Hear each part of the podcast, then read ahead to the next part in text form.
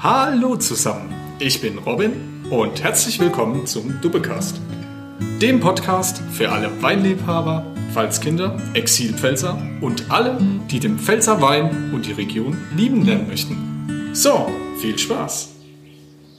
Scheu aber geil. Make Müller great again. Das lese ich auf den Etiketten der beiden Weinflaschen, die vor mir stehen.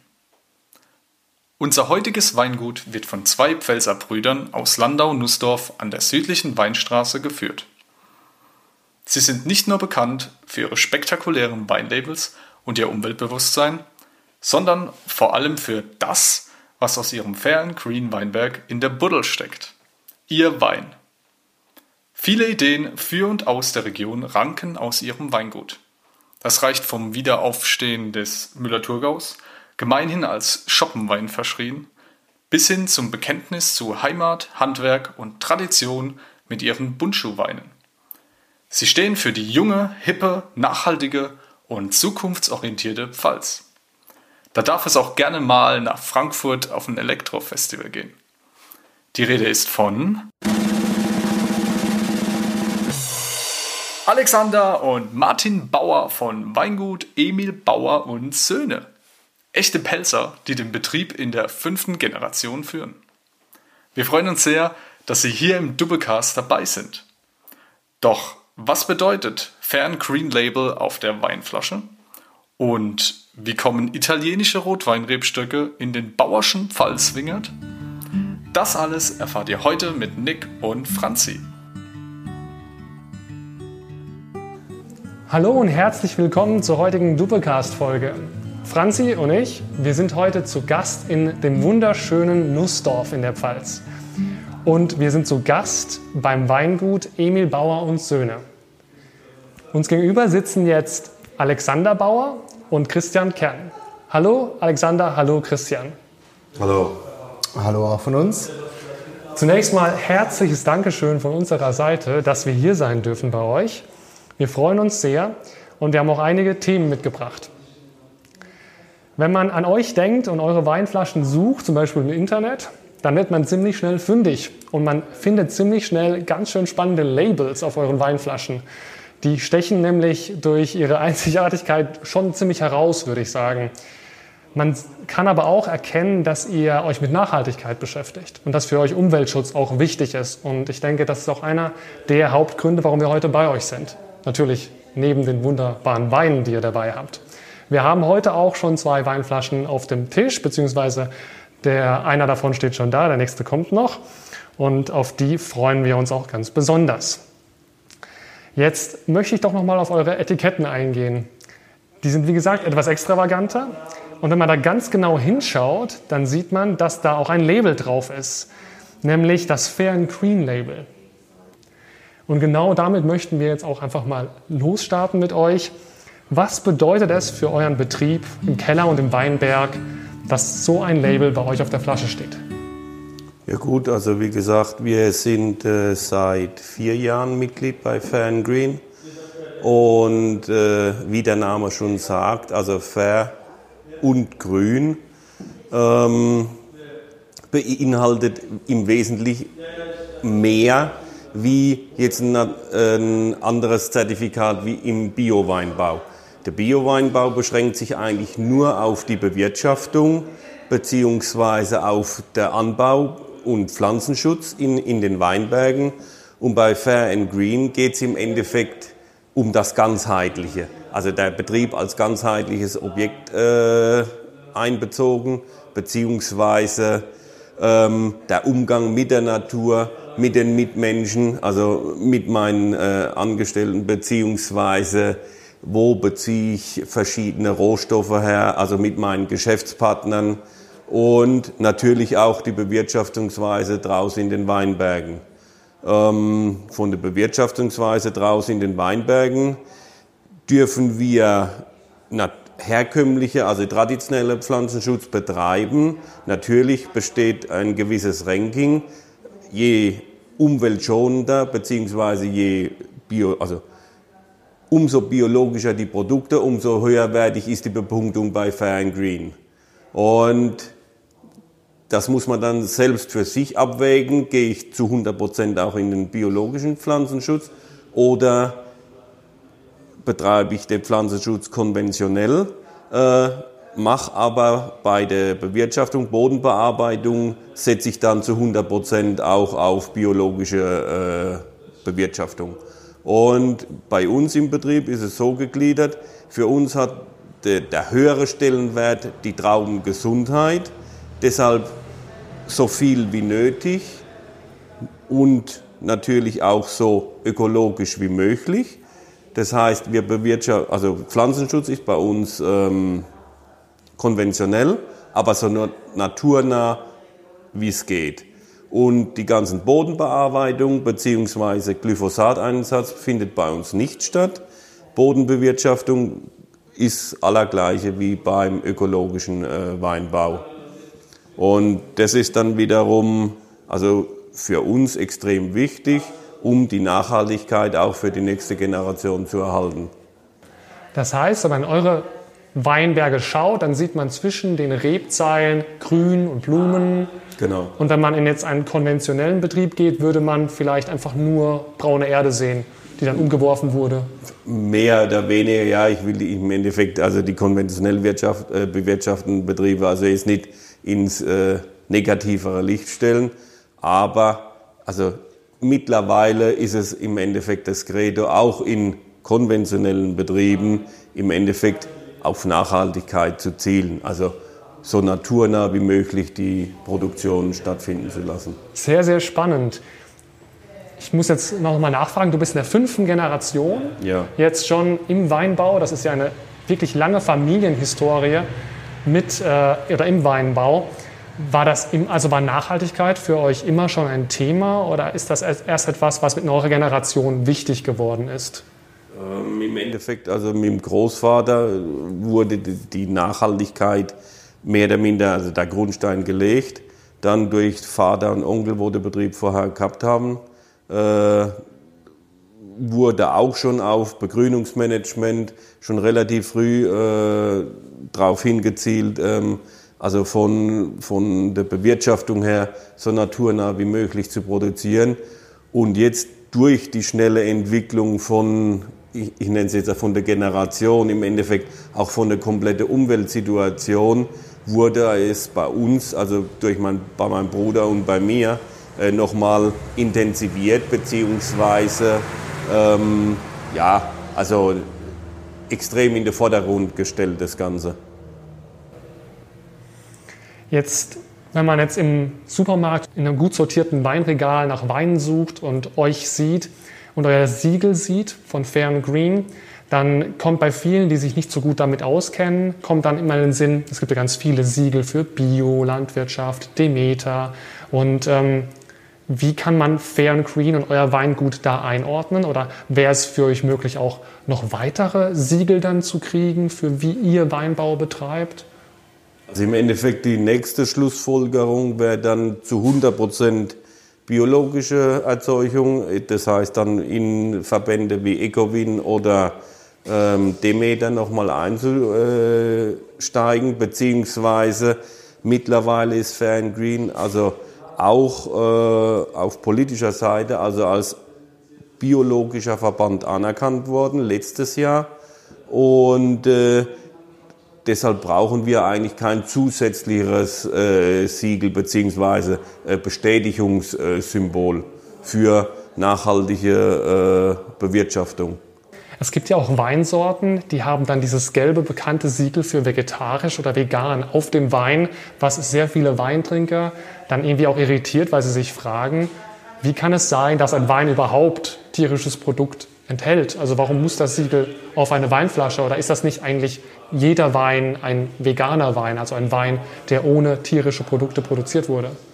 Also im Endeffekt für verschiedene Stabilisierungsmaßnahmen, im Endeffekt nach der alkoholischen Gärung gibt es äh, verschiedene Produkte.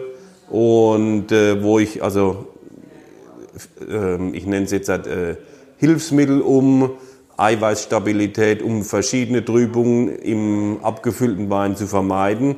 Und die kommen im Endeffekt auch aus äh, der tierischen Produktion.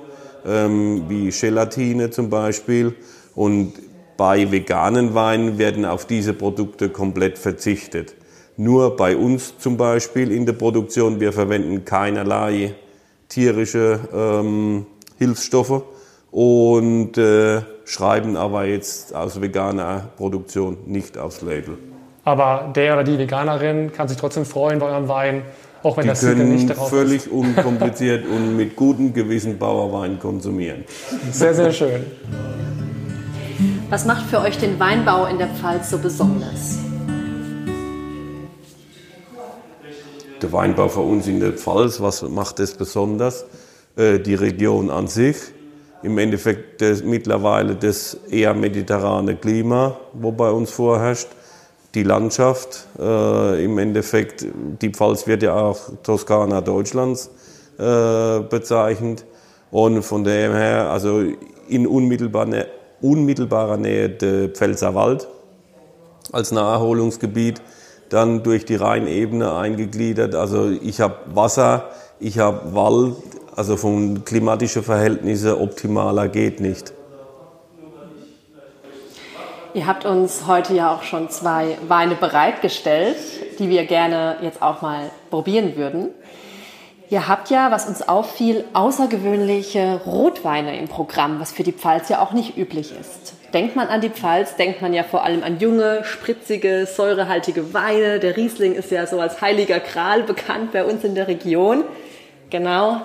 Ähm, wie kommt das, dass ihr so spezielle Rotweine mit im Portfolio habt, die man vom Namen her vor allem aus Italien kennt? Also bei uns ist im Endeffekt so, durch den rasanten Klimawandel äh, wird Riesling immer problematischer in der Anpflanzung. Das heißt, also die Pfälzerweine sind eigentlich geprägt von Frische, von Säure, von Spritzigkeit und wird wahrscheinlich in der näheren Zukunft immer schwieriger, diese Spritzigkeit beziehungsweise diese Lebendigkeit von der Pfälzerweine so zu erhalten. Also durch die rasante Klimaverschiebung kommt im Endeffekt also das, das Nord-Süd-Gefälle. Also die südliche Struktur zieht sich immer weiter bei uns in die Region. Und deshalb, um visionäre Gedanken beziehungsweise ja auch für die nächste Generation, was wiederum auch bei Ferngreen die Nachhaltigkeit, also so, dass ich mit gutem Gewissen und gesundem Ge äh, ja, Gefühl im Endeffekt für die nächste Generation der Betrieb übergeben kann, muss ich ihn so aufbauen bzw. so strukturieren, äh, dass er auch am Leben bleibt bzw. am, also erhaltenswert ist. Und deshalb hat sich mein Bruder bzw. meine oder wir beide äh, auf die Fahnen geschrieben, auch mit interessanten äh, internationalen Rebsorte, wo eigentlich bei uns keine Verbreitung haben. Vor allen Dingen, das muss alles noch als Versuchsbau deklariert werden. Äh, haben, probieren wir schon recht frühzeitig zu reagieren. Was wäre, wenn? Im Endeffekt, also in den nächsten 10, 15, 20 Jahren, wenn das Klima sich so weiterentwickelt, mit was passiert mit dem Riesling? Geht er weiter, oder entwickelt sich die Anbauregion weiter dann für, für diese Spritzigkeit nach Norden? Kann es sein, dass wir in den nächsten 20, 30 Jahren in Hamburg äh, Weinbau betreiben oder in, also in Niedersachsen be beziehungsweise Nordrhein-Westfalen, egal wo, wo Ackerbau äh, momentan wunderbar funktioniert? Kann sein, dass sich auch äh, der Weinbau in die nördlicheren Gefilde zurückzieht, muss ich aber ja für unsere Region trotzdem irgendwas als Wirtschaftsfaktor im ländlichen Bereich erhalten. Und deshalb haben wir äh, gesagt, wir experimentieren mit äh, internationalen Rebsorten, was in Frankreich mit, beziehungsweise speziell auch Italien, also für den Anbau auch immer schwieriger wird, weil dort wird es auch umso heißer. Das heißt, bei denen verlieren die Weine auch an Eleganz, an Spritzigkeit und irgendwann muss der Lesezeitpunkt auch so sich rauskristallisieren, dass die physiologische Reife auch noch stattfindet und ich kann da nicht aber schon im Juli anfangen zu herbsten, weil im Endeffekt die, das Traubenmaterial reif ist. aber von der Phänologie her gesehen bringen sie das Potenzial dann nicht. Das heißt, ihr Winzer werdet immer stärker in den nächsten 10, 20 Jahren auf die Klimaveränderung reagieren müssen mit neuen Rebsorten, Experimenten, Innovationen oder auch dem Blick in europäische Nachbarländer, was dort für gewisse Klimaregionen gut funktioniert. Ich stelle mir das sehr herausfordernd vor. Also ganz speziell, also bei uns in der Branche wird es eigentlich nie langweilig. Das klingt so. Vor allem ähm, schmeckt es immer lecker, was ihr macht. Deswegen würde ich gerne, bevor unsere Weine hier kalt, äh, warm werden, ähm, vielleicht die Brücke dazu schlagen. Wollt ihr uns den Rotwein mal vorstellen, den wir hier bereitgestellt haben? Gerne. Oder würdet ihr vorschlagen, zunächst mit dem Weißwein zu beginnen? Also im Endeffekt können wir mit Weiß starten. Also eher was für den Anfang etwas Frischeres, mhm. Fruchtigeres und dann zum Würdet ihr das grundsätzlich empfehlen, zunächst mit einem weißen, leichteren Wein zu beginnen? Prinzipiell macht das äh, definitiv Sinn, da der Rotwein auch mehr Gerbstoff, mehr Tannin enthält und dementsprechend auch äh, ein bisschen schwieriger dann ist für die oder etwas fordernder für den Mund, für den Geschmack. Und danach dann wieder zurückzugehen auf einen Weißwein, das ist dann schwierig für die Geschmacksknospen, sich dann umzustellen. Deshalb macht es schon Sinn, mit einem Weißen zu starten und dann Tipp. überzugehen Richtung Rot. Ich habe mal gelesen, es gibt eine eigene Philosophie über die Wirkung von Weinen. Weißweine beleben eher und schwere Rotweine bringen einen eher in so eine philosophierende Stimmung. Was sagt ihr dazu als Profis? Im Endeffekt ähm, also kann man das so bestätigen, äh, nur ist er typabhängig. Also zum Beispiel bei mir ist Rotwein auch eher belebender. Also für mich ist Rotwein das Interessante. Für Weißwein bin ich eher launisch. Also da wirkt auf mich äh, je nach ähm, also Launeabhängig, Launefaktor und Rotwein regt bei mir den Kommunikationsfluss an. Warum Schade, dass wir erst mit dem Weißwein begonnen haben. Mal schauen, was der Rotwein noch bringt. So. Genau. Was haben wir im Glas, Christian? Genau, also wir haben äh, auch jetzt eine neue Rebsorte aus dem schon angesprochenen Versuchsanbau. Und die Rebsorte nennt sich Viognier. Ich hoffe, die Originalfranzosen können das so bestätigen. Ist also eine Rebsorte aus Frankreich. Und die haben wir jetzt mittlerweile seit fünf Jahren auch im Anbau. Einfach weil etwas trockenresistenter, etwas hitzebeständiger und die Reifezeit ist schon ist mittlerweile so vorhanden bei uns, dass der Wein auch gesunde, eine schöne Reife mitbringt und einen sehr interessanten Wein produziert. Und ja, ist äh, noch eine Nischenrebsorte in der Region. Ähm, aber wir finden zum einen, der Wein schmeckt sehr gut, es erweitert das Portfolio auf interessante Art und es ist auch wieder eine zukunftsträchtige Rebsorte bei uns. Genau. Sollen wir einfach mal probieren? Dann probieren wir mal. Ja, zum, also, Wohl. zum Wohl. Zum Wohl.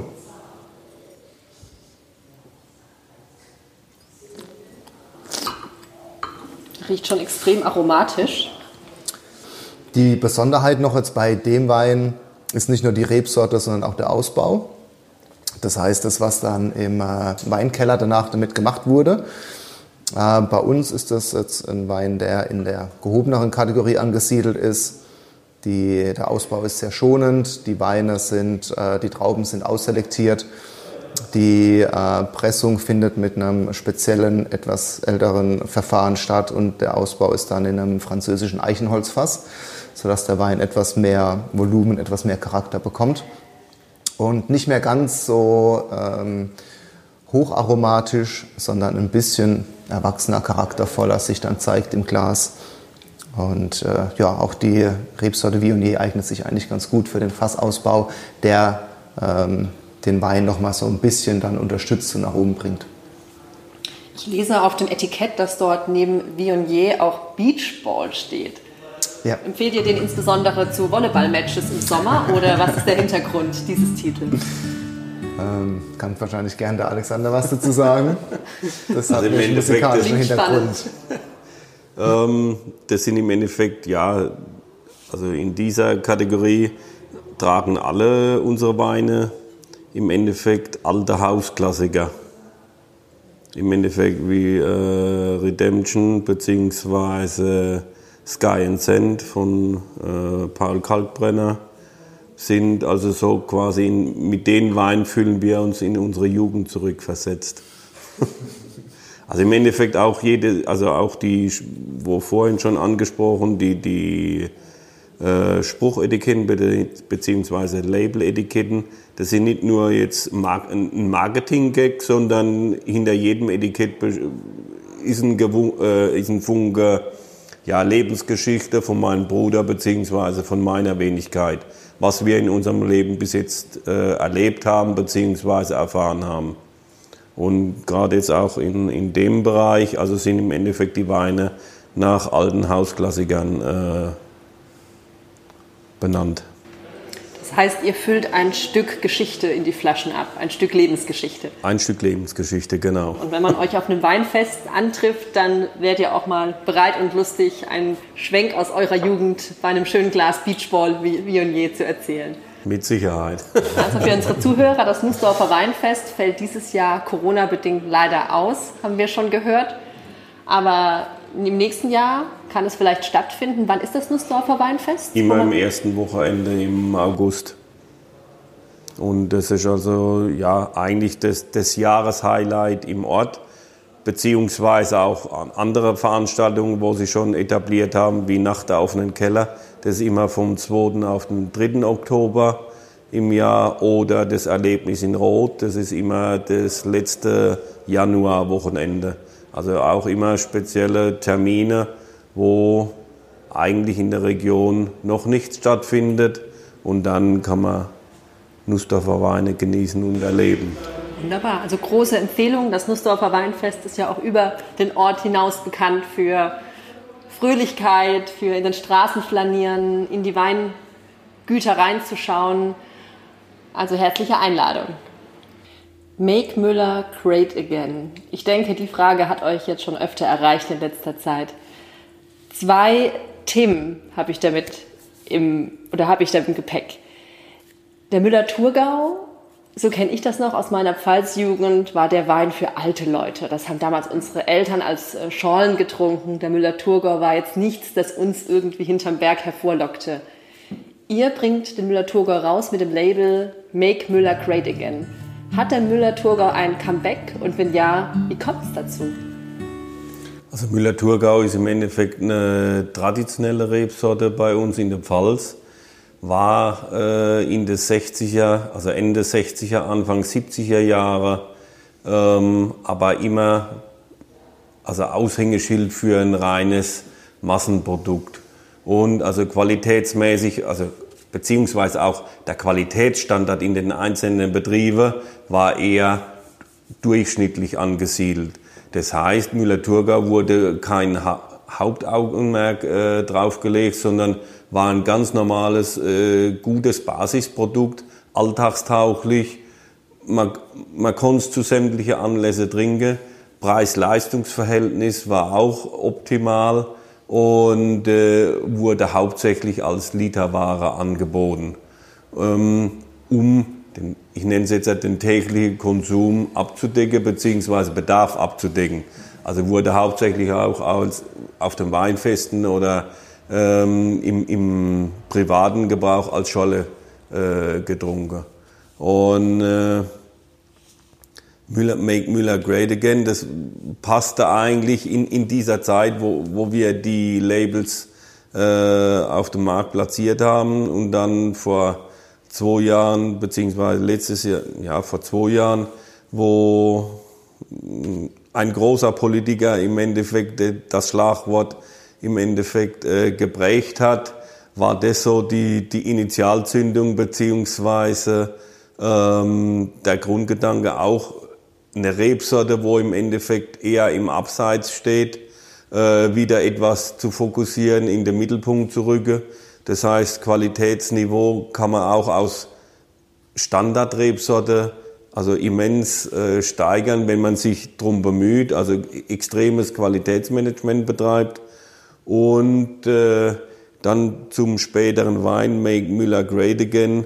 Also im Endeffekt was bei uns äh, an verkauften Flaschen geht, geht ein gewisser Anteil pro verkaufte Flasche zugunsten an solche Projekte, was eigentlich der große Präsident äh, propagiert, also was, was wir eigentlich gar nicht haben wollen. Und deshalb wiederum die Brücke zu äh, Make Müller Great Again oder das andere Land groß. Das heißt, ihr verbindet sozusagen das Comeback eines traditionellen Pfälzer Weines mit aber auch einer politischen Aussage. Genau. Also wir finden, das ist super spannend und ihr fallt auf jeden Fall in jedem Weinhandel und Weinregal auf. Und eure Weine schmecken ja auch noch großartig dazu.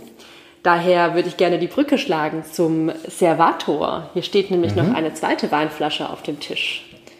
Wir erhoffen uns ja von Alexander noch eine entspannte Gesprächsführung. Er sagte, der Rotwein geht besonders gut zu ihm. Was ist dein Lieblingsrotwein, Alexander? Ähm, Im Endeffekt also kräftige Rotweine, ausdrucksstarke Rotweine. Äh, Im Endeffekt Tanningehalt muss etwas dominieren. Also was ich nicht mag, sind eher die leichteren, fruchtigeren Rotweine. Für mich darf Rotwein im Endeffekt, also beziehungsweise ich trinke Rotwein gern, um runterzukommen. Das heißt, für mich ist Rotwein trinken Stressbewältigung. Da brauche ich gleich alle vier Gläser auf dem Tisch, glaube ich. So, Vielen Dank. Dann. Eine außergewöhnliche Farbe, der ist so hellrot. Also das bringt im Endeffekt die Rebsorte mit. Mhm. Ist äh, auch aus äh, neuer Rebsorte äh, kreiert, die Cuvée. Ist zu äh, 95 Prozent, 96 Prozent Nebbiolo und 4 Prozent äh, Barbera. Das heißt, wir haben hier eine Cuvée. Eine rote Cuvée aus internationalen Rebsorten. Also, zum, zum Wohl. Wohl. Zum Wohl. Hm, sehr gut. Jetzt, du hast gesagt, du hast rote Weine gern, die einen gewissen Gehalt haben. Tannin? Tannin. Tannin, was ist das? Also im Endeffekt das, was, wenn man kräftige Rotweine trinkt, das, was an der Zunge bzw. an den Zähnen eher stumpf also macht die Zähne stumpf bzw. belegt die Zunge. Und das möchtest du nicht oder das möchtest du? Das möchte ich. Okay. Muss ja nachfragen. Was sich so ein bisschen rau anfühlt im Mund. Macht, macht das Ganze eher so, ja, pelzig. Mhm. Und das ist der Tanningehalt? Das ist der Tanningehalt. Und das ist etwas, was mit der Traube kommt oder in der ja. Gärung entsteht? Während dem Ausbau, also ist in der Traube enthalten, mal mehr, mal weniger. Und dann durch verschiedene Ausbaustilistiken kann ich das intensivieren bzw. harmonisieren. Sehr, sehr fein. Wenn ich an fruchtige Rotweine denke, da schmecke ich ja oft Beeren oder so etwas raus. Aber ich frage mich jetzt gerade, wie man diesen Wein beschreiben könnte. Bei Rotweinen tue ich mir da immer etwas schwer als Pfälzerin. Könnt ihr uns da auf die Sprünge helfen? Also hier geht es im Endeffekt eher so ein bisschen in die würzigere Richtung so ein bisschen Sternanis, ein bisschen Fenchel, beziehungsweise auch an äh, Vanille äh, erinnern durch, durch den Holzfassausbau. Ähm, ein bisschen Lakritz, ein bisschen ledrig, also feuchtes Leder, so in die Richtung geht es. So fast wie man einen Whisky beschreiben würde. Im Endeffekt äh, gleichen sich Rotwein, Whisky geht so in die gleiche Richtung. Natürlich durch den intensiveren Alkoholgehalt bei Whisky wird es nochmal etwas opulenter, kräftiger. Trotzdem trinkt er sich ganz leicht. Also ich könnte mir den auch im Sommer vorstellen. Zum also Grillen leicht, leicht gekühlt, auch bei heißen Temperaturen. Geht nur, wenn die Flasche le leer wird, merkt man es recht schnell. Weil auch hier bewegen wir uns also vom Alkoholgehalt bei 14, 14,5 Volumenprozent. Also kein leichter Rotwein. Würde man aber nicht erschmecken. Nee, das Manchmal hat man ja auch Weine, die schon sprittig riechen und einfach sehr stark nach Alkohol schmecken. Und der schmeckt ja wunderbar rund. Also er regt im Endeffekt den Trinkfluss an. Aber wie gesagt, also nach ein, zwei Gläsern geht man dann eher so in die gedämpftere äh, Stimmung, beziehungsweise man wird gemütlicher, lässiger. genau das Richtige fürs Wochenende dann. Ja, dann bleibt uns eigentlich nur noch, uns herzlich zu bedanken für diesen äh, schönen Morgen mit euch und für diese tollen Weine, die ihr uns auch vorgestellt habt. Ich denke, für unsere Zuhörerschaft war es wirklich sehr, sehr interessant und auch sehr informativ. Und ja, vielen Dank. Wir freuen uns auf jeden Fall, wieder mal bei euch vorbeizukommen. Und jetzt noch die Frage natürlich, wie findet man euch am besten, wenn man jetzt zuhört? Also im Endeffekt ähm, von Landau herkommt, also über die normale äh, Bundesstraße Richtung Landau, dann Nussdorf abbiegen und Richtung Waldsheim wieder fahren und dann kommt man bei uns direkt äh, vorbei. Also nur ein Katzensprung von Landau entfernt. Also im Endeffekt nur ein ja, Stadtdorf, Nussdorf. Genau. Ein, also Nussdorf ist ein Stadtteil von Landau. Genau. Und, und wenn man euch online sucht und wenn man euch online finden möchte? Unter www.bauerwein.de. Was sonst? Alexander, Christian, vielen herzlichen Dank und bis bald. Vielen, vielen Dank. Dank. Wir danken auch. Bis bald. Schön, dass ihr da wart. Das war's für heute. Folgt uns bei Instagram at Dubecast. Wir freuen uns.